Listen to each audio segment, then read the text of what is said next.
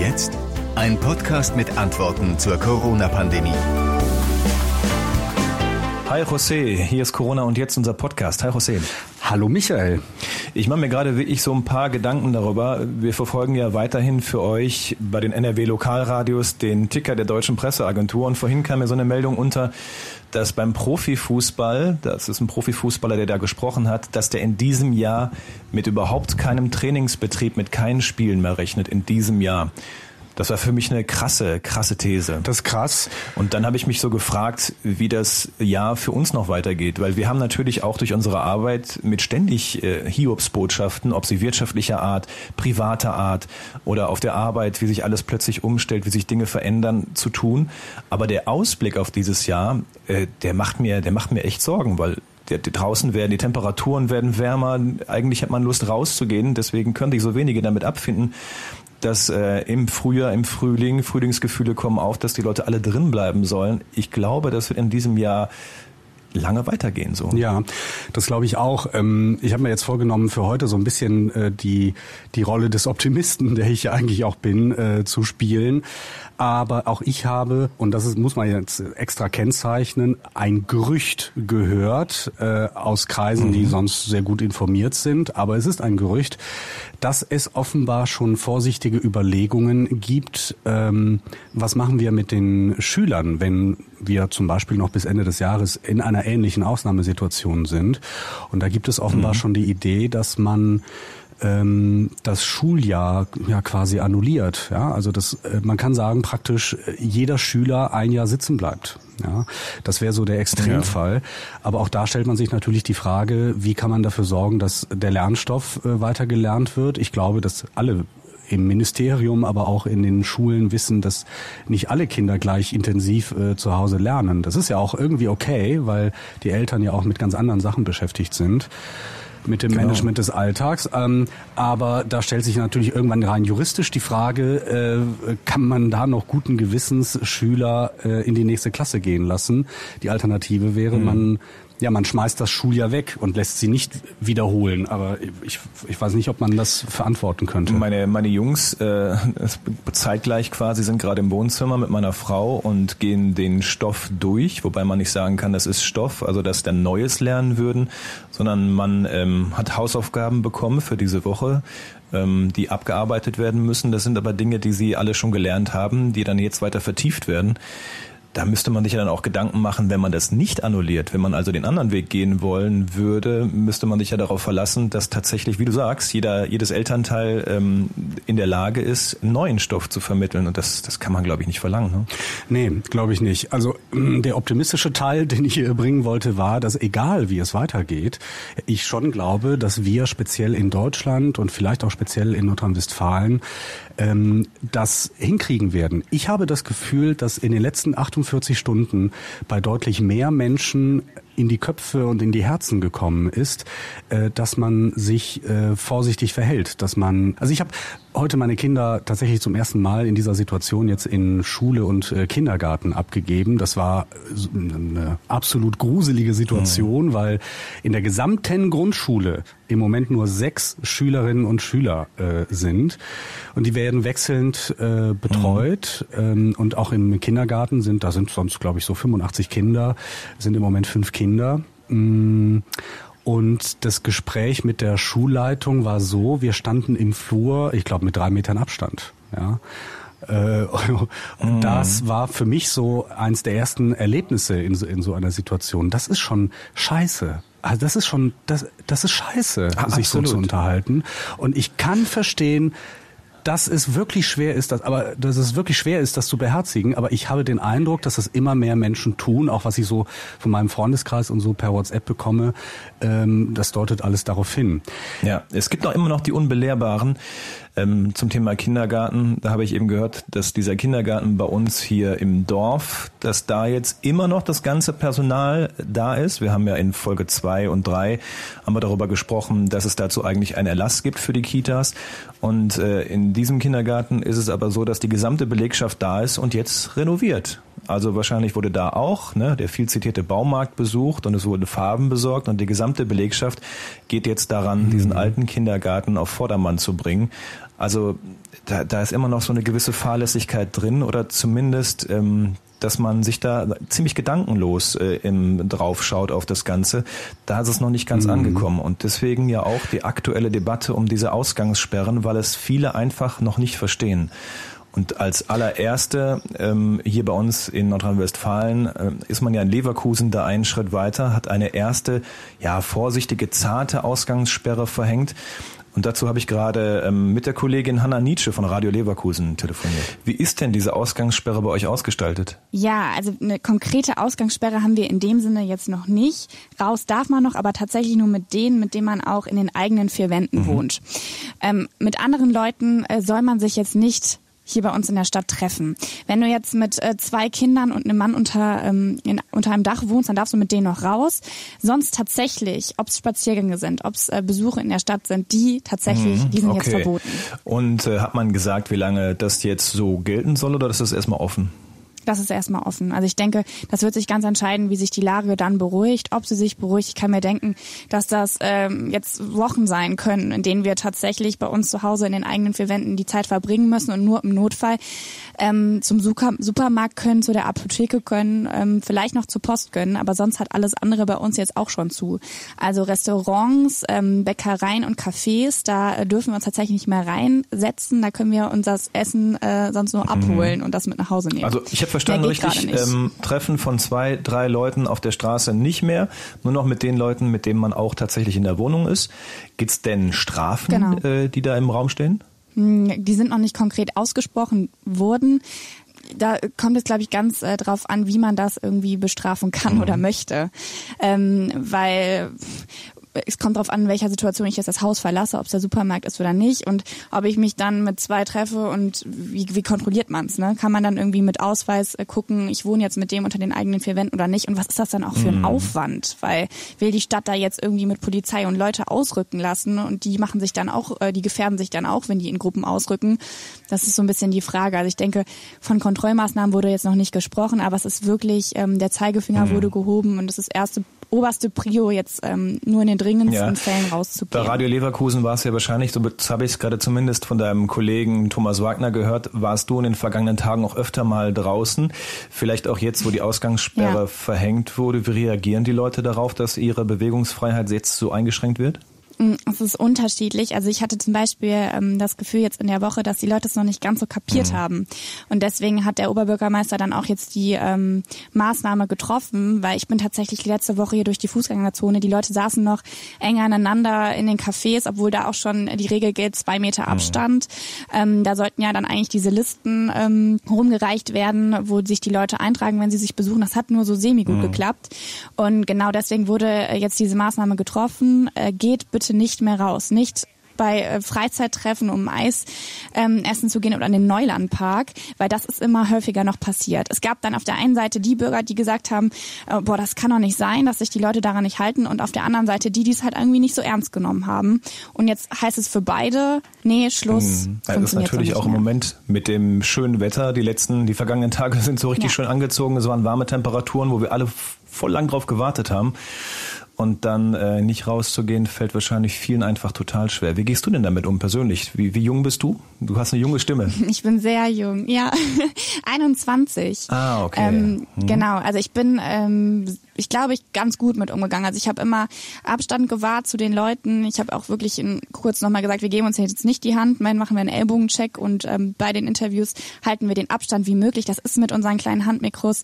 Zwei Meter ist da ein bisschen mhm. schwierig, mhm. aber auch da haben wir versucht, so wenig wie möglich den Leuten irgendwie nahe mhm. zu treten. Wir hatten heute Morgen in der Konfi nochmal besprochen, Hanna, solltest du jetzt nächste Woche nochmal ausrücken, ähm, stirbt dir auch nochmal so eine kleine Plastiktüte übers mhm. Mikro und versucht du auch selber echt stündlich, auch bei Terminen, da nochmal die Hände zu waschen, zu desinfizieren, mhm. weil man kommt ja doch noch mit Leuten mhm. in Kontakt. Wir versuchen das jetzt zu reduzieren und machen so viel wie möglich über WhatsApp-Calls, über Sprachnachrichtfunktionen. Mhm und sind da auch gerade so das wirklich oberste Sprachrohr ähm, mit den Bürgern unserer Stadt. Und man, also ich, bei uns klingelt wirklich minütlich, kann man fast sagen, das Telefon, weil die Leute sich bei uns melden und sagen, boah, ich bin jetzt so verwirrt. Vor zwei Tagen war die Fußgängerzone noch mhm. voll und zwei Tage später ist hier nichts mehr los. Also der Schritt war halt jetzt krass drastisch in den letzten zwei Tagen und das bekommt man richtig zu spüren. Also die Leute sind verunsichert, die wissen nicht, zwei Leute, drei Leute, vier, wie kann ich jetzt raus? Du, also du kriegst das äh, krass als Reporter, aber auch hier im Studio zu spüren und Maßnahmen, die treffen wir, aber mit denen müssen halt eben dann auch die Leute in Leverkusen leben. Hast du dir schon einen Plan gemacht, wie das für dich privat jetzt mal abseits vom beruflichen weitergehen wird? Du hast wahrscheinlich bis fest eingebunden in einen Freundeskreis. Da muss man ja auch die ja. nächsten Wochen gucken, dass man die Kontakte hält, oder? Ja, also da, dadurch, dass ich die Woche jetzt relativ eingespannt war, kam ich gar nicht dazu. Ähm, mhm. ich pendel mit dem Auto noch nach Köln und halt da eigentlich nur Kontakt ähm, zu meinem Freund, mit dem ich da auch wohne, aber zu anderen gar nicht. Also wir sind äh, vor zwei Wochen noch mal abends raus, haben einen kleinen Spaziergang gemacht, das war's dann aber auch. Mhm. Und gerade weil ich jetzt auch in Kontakt dann doch das ein oder andere Mal mit Leuten hier in der Arbeit ähm, bin, habe ich mir fest vorgenommen, das wirklich jetzt ähm, aufs Geringste bis auf gar nicht zu beschränken. Mhm. Ja, da müssen wahrscheinlich alle noch Wege finden. Also viele Leute skypen jetzt, äh, machen Videokonferenzen, setzen sich dann zusammen hin, spielen Online-Poker, sowas findet mhm. alles statt. Äh, Online-Spiele, die man dann mit Headset auf dem Kopf, wo man sich unterhält. Das alles ja, geht ja. Ja, tatsächlich. Also wir hatten jetzt ähm, unsere Nachrichtenfrau, die Jenny, die hat die Nachrichten heute von zu Hause gemacht. Oh. Ähm, der Justus, der die Mittelschicht macht, der war tatsächlich auch schon ähm, die Woche nur zu Hause. Mhm. Ähm, also unser Chef versucht da auch nach und nach die Leute so ein bisschen von der Redaktion zu distanzieren, mhm. um im Extremfall zu gucken, wie handeln wir das, wenn ähm, jetzt wirklich ein, Quarant also ein Quarantänefall einmal bei uns in der Redaktion besteht oder dann jemand das Virus hat. Ne? Da müssen mhm. wir dann auch gewappnet sein. So geht also Radio Leverkusen damit um. Danke dir, Hanna. Können wir uns nachher nochmal zusammen telefonieren? Gerne. Okay, bis später. Jo, tschüss. Ja, danke dir auf jeden Fall, Hanna, für das äh, Interview. Und dann ähm, haben wir im zweiten Teil nochmal einen kleinen Ausblick, wie diese Ausgangssperre in Leverkusen dann den Tag über funktioniert hat. Und das ist ja, was uns auch tatsächlich bundesweit droht. Kanzleramtschef Braun äh, hat ja gesagt, dass morgen ein entscheidender Tag sein wird, ähm, wie es dann mit Ausgangssperren vielleicht Länder, ähm, für Länder tatsächlich oder vielleicht sogar bundesweit. Ich weiß nicht, was da genau kommt, aber morgen würde ein entscheidender Tag sein. Ich habe dazu einen äh, spontanen Gedanken, nämlich äh, es steht ja jetzt das erste richtige Wochenende im, im, im Shutdown-Modus an. Äh, das ist ja immer die Gelegenheit, wo Leute rausgehen, sich treffen, äh, von Kartenspielen über in der Kneipe bis hin zu Sport und so weiter. Da würde mich interessieren, wie ihr das macht. Also schickt uns gerne eine Nachricht äh, über die Homepages der Lokalradios zum Beispiel. Ähm, hinterlasst uns eine Nachricht über ähm, die, die, den Podcast-Anbieter, über den ihr uns hört, so, sofern das geht.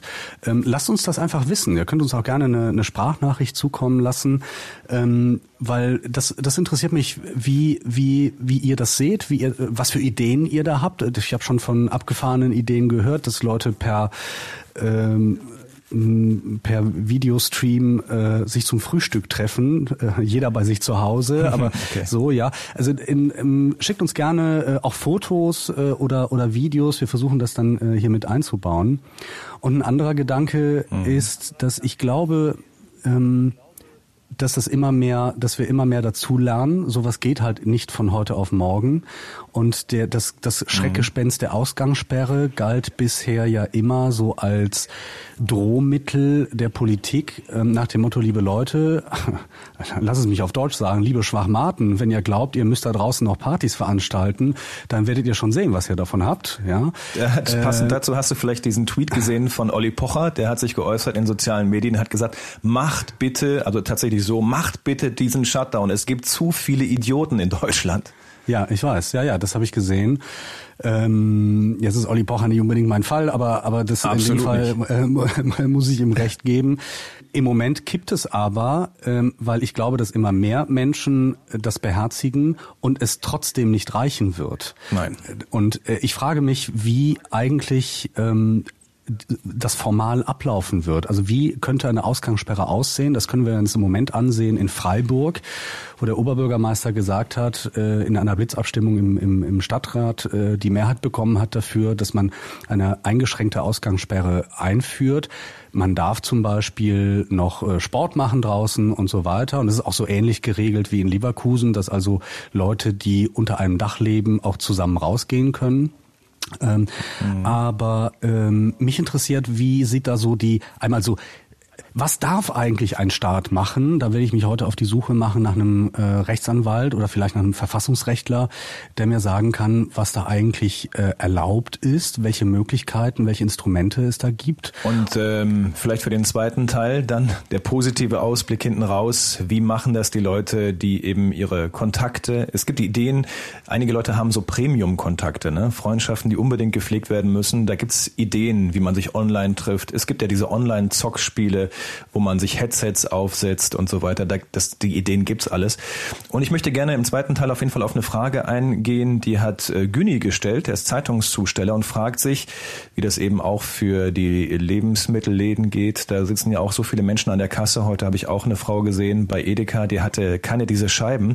Bei Aldi werden mittlerweile ja so quasi Spuckscheiben aufgestellt, damit die Leute ein bisschen geschützt mhm. sind. Die hat diese Frau bei Edeka eben nicht. Ähm, habe ich sie gefragt, warum sie keine hat. Und da hat sie nur mit den Schultern gezuckt und hat sich gefragt, das weiß ich ehrlich gesagt auch nicht. Günni jedenfalls ist Zeitungszusteller und der fasst eben jeden Tag ähm, an diese Briefkästen der Leute und fragt sich, die Coronaviren, wie lange überleben die eigentlich auf Oberflächen? Und äh, im zweiten Teil möchte ich ganz gerne eine Antwort darauf geben. Ja, da habe ich heute ein längeres Gespräch mit der Schulleitung der Schule meiner Tochter drüber geführt, weil es ging um die Frage, darf meine Tochter sich jetzt äh, Bücher ausleihen, äh, um, um darin zu lesen. Und äh, da war sie ziemlich unsicher. Äh, stimmt, würde mich auch interessieren. Nachzutragen habe ich noch von gestern oder vorgestern. Da haben wir uns ja beschäftigt mit vielen Zahlen und auch mit der Frage, wie ist eigentlich so eine Statistik aufgebaut. Jetzt gerade hat mich eine E-Mail erreicht vom Ministerium für Arbeit, Gesundheit und Soziales in Düsseldorf, ähm, vom NRW-Ministerium. Ähm, und die schreiben, sehr geehrter Herr Nasjandi, eine zu detaillierte statistische Erhebung der aktuellen Daten würde zu hohen Personalkapazitäten der unteren Gesundheitsbehörden äh, führen oder die binden.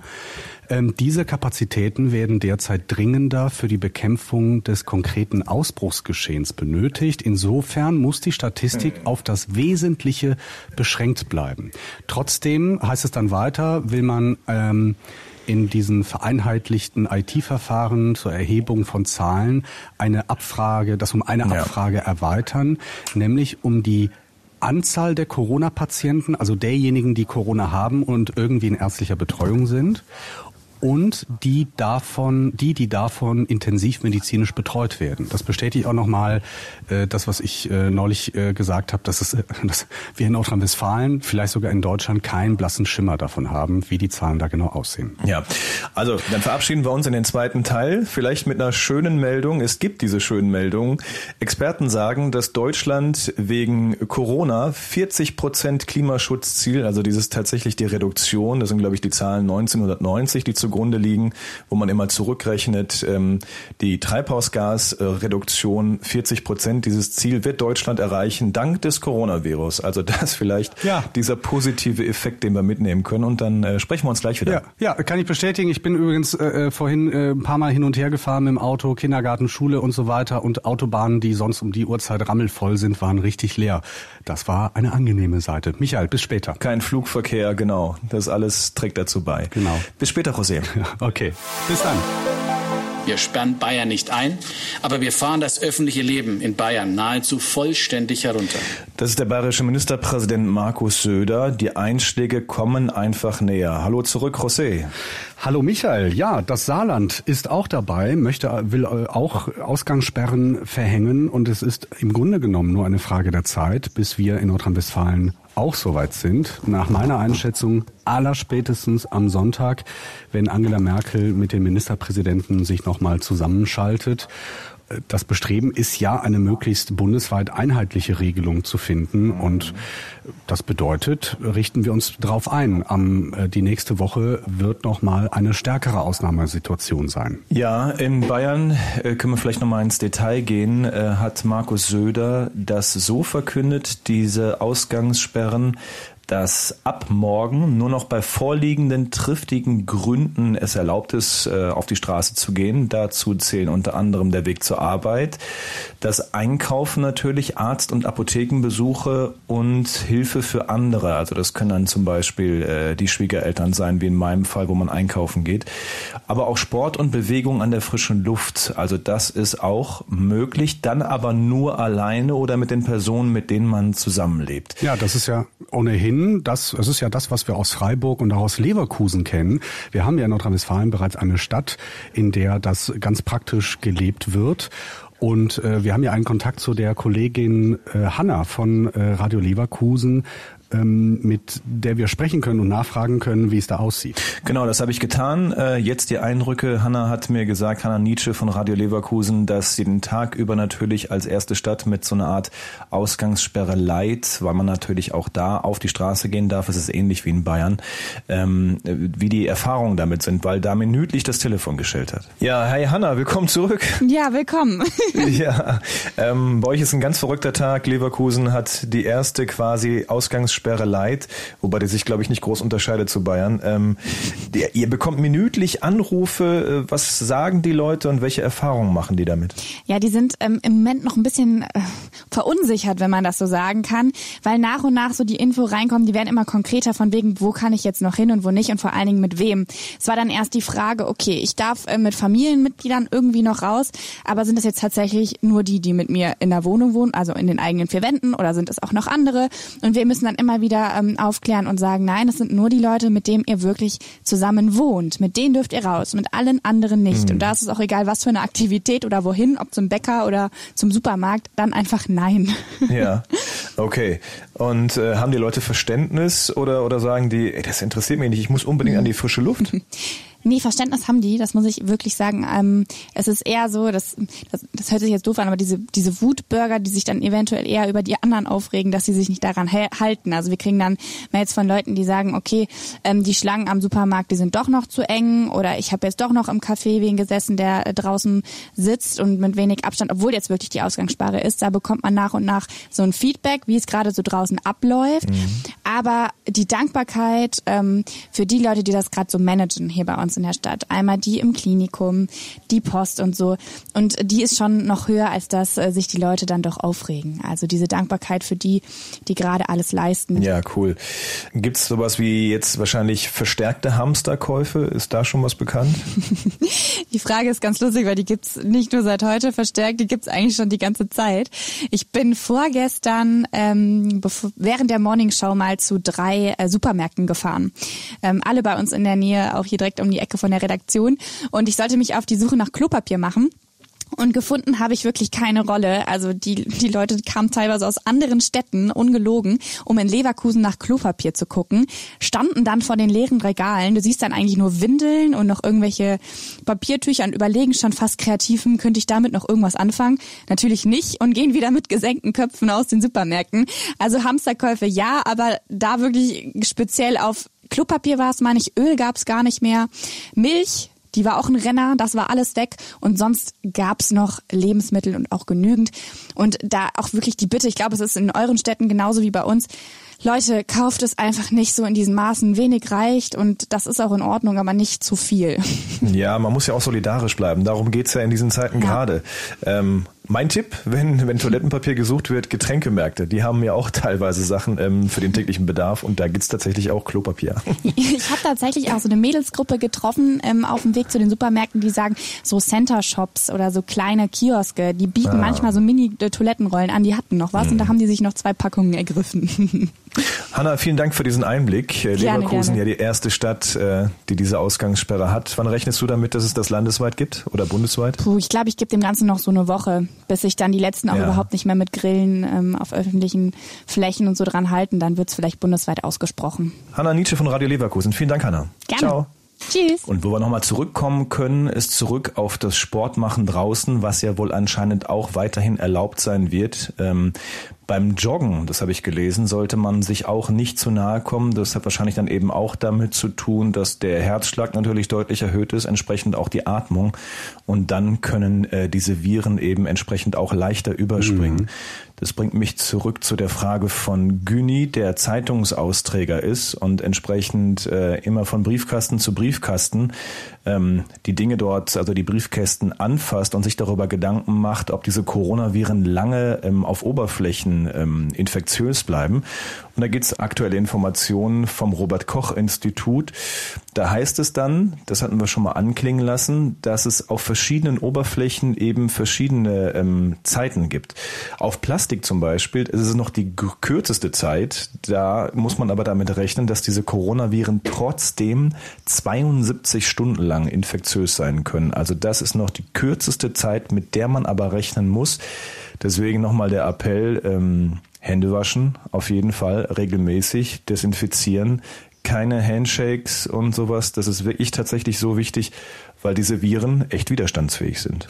Es gibt ja noch eine andere Komponente des Themas Ausgangssperre und das ist äh, die rechtliche Seite.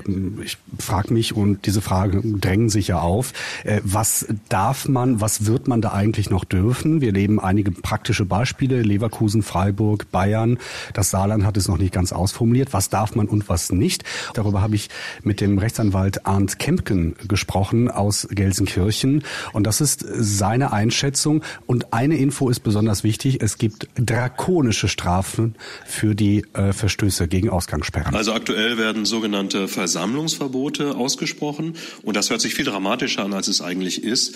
Denn im Kern geht es nur darum, äh, dass man im Freien nicht zu zweit oder mit mehr Personen zusammentreffen darf, beziehungsweise solche Treffen vermeiden muss. Ich darf also weiter äh, ganz normal Spaziergänge machen. Ich darf äh, joggen. Ich darf mit meinem Hund Gassi gehen. Ich darf auch mein Pferd beispielsweise beispielsweise im Reitstall besuchen und das auch versorgen, Einkäufe machen und dergleichen. Ich muss es eben alleine tun. Und ähm, das ist also keine allgemeine Ausgangssperre, ähm, sondern ähm, es soll eben den Kontakt zwischen Menschen auf ein unbedingt notwendiges Maß reduzieren. Und äh, Ausnahmen gibt es auch. Und zwar ähm, die Leute, mit denen ich sowieso in häuslicher Gemeinschaft zusammenlebe, mit denen darf ich auch joggen und spazieren gehen, weil der, der Kontakt ja ohnehin da ist. Oder eben wenn es zu Kontakten bei Einkäufen kommt, kommt in der Warteschlange, das steht auch noch nicht ähm, unter Strafe.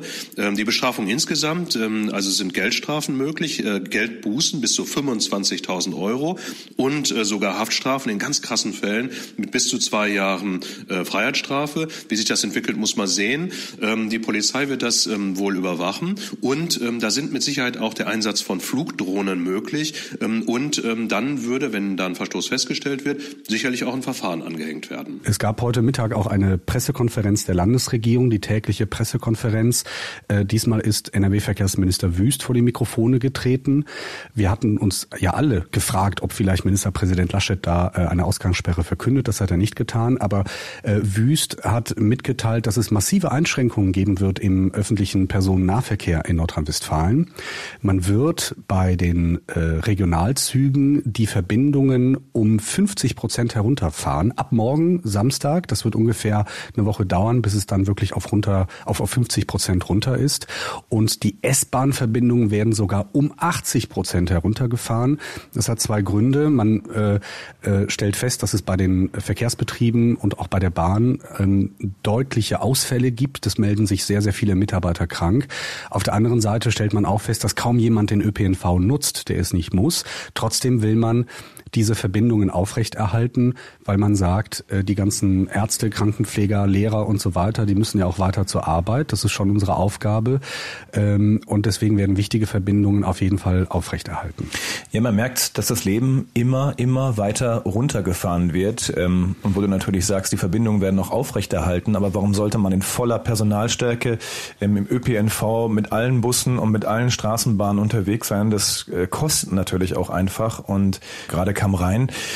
Wie gesagt, wir sind Nachrichtenredakteure, DPA-Ticker ist offen. Bundesagentur für Arbeit sagt, es gibt mehr als 76.000 Anzeigen auf Kurzarbeit in einer Woche.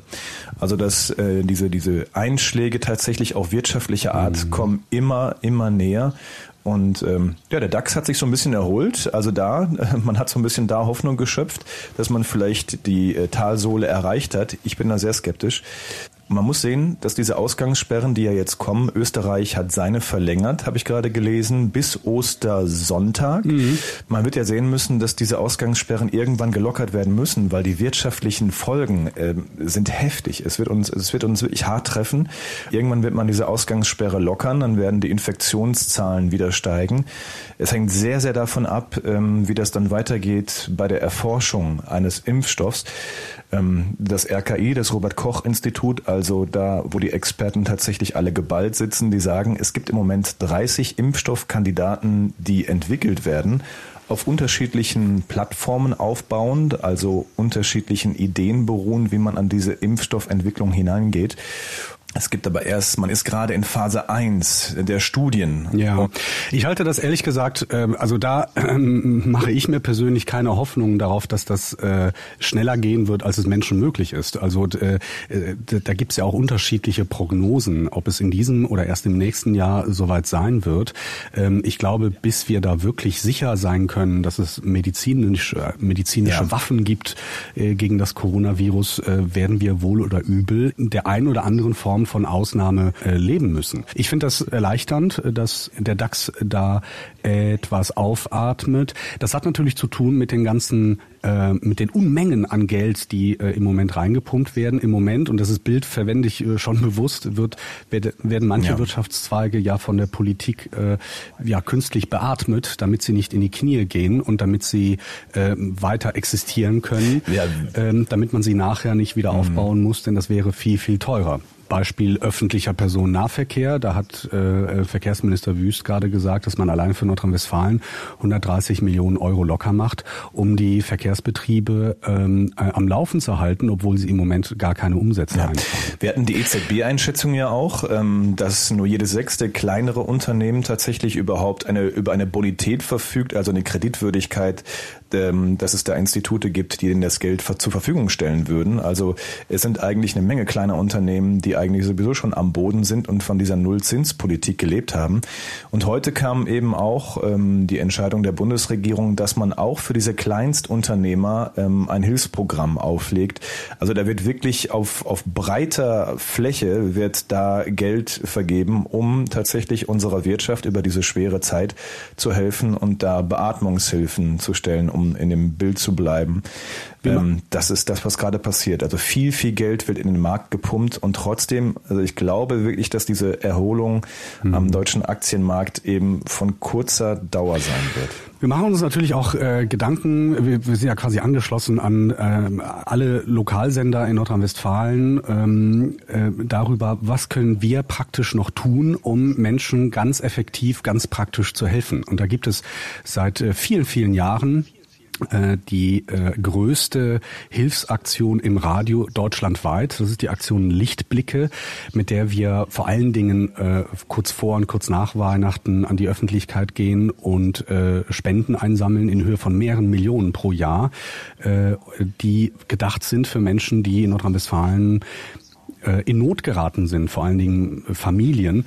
Und äh, gerade eben habe ich mitbekommen in einer in einer Konferenz, dass äh, bei uns intern äh, darüber äh, beraten wird, äh, wie wir die Aktion Lichtblicke ähm, erweitern können auf äh, die Corona-Problematik. Mhm. Denn durch Corona entstehen sehr, sehr viele finanzielle Schieflagen, gerade bei Familien. Ja. Da möchten wir gerne helfen. Die Frage, die sich ja jetzt anstellt, die, oder die sich jetzt stellt Richtung Wochenende ist, wie gestaltet ihr das Wochenende? Äh, was macht ihr am Wochenende? Schickt uns dazu gerne äh, über die Homepages der Lokalradios ähm, ähm, eine Nachricht oder, oder ein Audiofile oder ein Video oder ein Foto. Wir versuchen das dann hier ähm, einzubauen. Uns gibt es ja mittlerweile überall, wo es Podcasts gibt, gibt es ja auch unseren Podcast Corona und jetzt. Da könnt ihr uns auch auf jeden Fall immer, ähm, wo es geht, einen Kommentar hinterlassen. Was findet ihr gut, was findet ihr weniger gut, was sollen wir auch mal besprechen und äh, abonniert uns gerne. Es gibt eine ganz interessante Statistik, weil wir ja in Folge 4 war es, glaube ich, auf der Suche waren nach einer verlässlichen Zahl. Es gibt einen chinesischen Statistiker.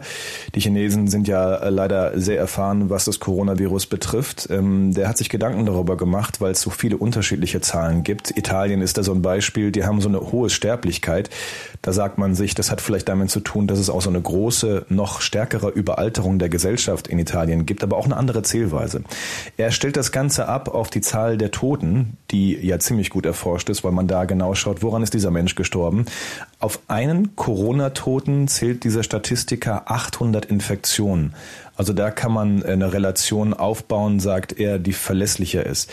Ich kann es nicht überprüfen, aber es klingt eigentlich äh, ganz schlau und mhm. ja, das, das könnte tatsächlich eine möglich sein. Ein Toter, 800 Infektionen. Ja, die medizinische Komponente beschäftigt mich natürlich äh, weiter. Ich bin weiter auf der Suche nach einem äh, kompetenten Arzt äh, aus einer aus einem der der großen Krankenhäuser in Nordrhein-Westfalen. Ähm, äh, und das sieht ganz gut aus. Ich hoffe, dass ich morgen mit einem Arzt sprechen kann, ähm, der mir sagen kann, wie sich Krankenhäuser und Arztpraxen ganz praktisch auf die möglicherweise auf sie zukommende ähm, Infektionswelle äh, vorbereiten, sowohl personell als auch mit technischem Equipment. Ja, ich glaube da wirklich, dass diese Welle ähm, auf die Krankenhäuser zurollen wird. Nicht umsonst bereitet man sich darauf vor und ruft das Robert Koch Institut dazu auf, dass sich alle Krankenhäuser wirklich vorbereiten. Da hatten wir ähm, ja auch schon in der Folge ähm, die Aussage von einem Kumpel von mir, dass es da im, verschiedene Stationen gibt, die freigeräumt werden, ähm, Corona-Stationen, die extra gemacht werden und dann eben auch Intensivbetten, die aufgestellt werden. Man bereitet sich darauf vor und ich denke, das wird auch nicht ganz an uns vorbeigehen. Gestern habe ich wirklich ähm, ja, Gänsehaut bekommen, als ich ähm, im Fernsehen die Bilder aus Norditalien gesehen habe, die da aktuell kursieren ähm, viele Lastwagen des Militärs, äh, wo die Leichen abtransportiert werden. Also es, es ist wirklich, zum Glück hat das deutsche Gesundheitssystem wirklich viele Intensivbetten, sind wir gut vorbereitet und haben einen Vorlauf und profitieren eben von dieser Erfahrung, die man in Italien und auch in Spanien gemacht hat. Und ich kann nur hoffen, dass es für uns soweit gut ausgeht. Da müssen wir uns eben auch alle ein bisschen am Riemen reißen, ähm, die Auflagen und diese Ausgangssperren, die ja wohl auch auf uns zukommen werden. Ich halte das für unausweichlich, dass wir uns eben so gut wie möglich daran halten. Da können wir nur appellieren. Mittlerweile gibt es ja auch viele gute Sachen, die man beobachten kann, auch in der Wirtschaft. Ich habe gerade erst gelesen, dass ähm, Aldi jetzt Hilfe bekommt von McDonald's. McDonald's hat natürlich gerade ja eine, eine Unterauslastung, also da geht ja kaum keiner mehr im, in die gastronomischen Betriebe, in die Gaststätten, in die Restaurants. Und ähm, entsprechende Kräfte, die bei McDonald's jetzt frei werden, sollen bei Aldi unterstützen, denn die Lebensmittelversorgung, die ist ja weiter sichergestellt. Also das ist so eine Kooperation, die im Moment da ist und auch viele Nachbarschaftshilfen, die man einfach sieht. Also es gibt viele ähm, Nachbarschaften, die eigentlich so ähm, ja, gedümpelt haben und meine Schwiegereltern erleben gerade, wie toll das sein kann, wenn sich jemand im Haus tatsächlich auch kümmert. Also das ist wirklich ganz toll, was im Moment da passiert. Michael, ich danke dir für diese Woche, die ähm, aufregend, interessant, besorgniserregend war und wünsche dir, dass du ein gutes Wochenende verbringst. Das wünsche ich dir auch. Und wir werden uns in den nächsten Tagen mit Sicherheit sprechen. Und morgen gibt's ja auch eine Folge, auf die könnt ihr euch freuen und dann darauf auch. Also es wird natürlich weitergehen bei Corona und jetzt von den NRW Lokalradios, der Podcast. Weitere Infos folgen. Abonniert uns gerne. Vielen Dank, José. Tschüss, Michael.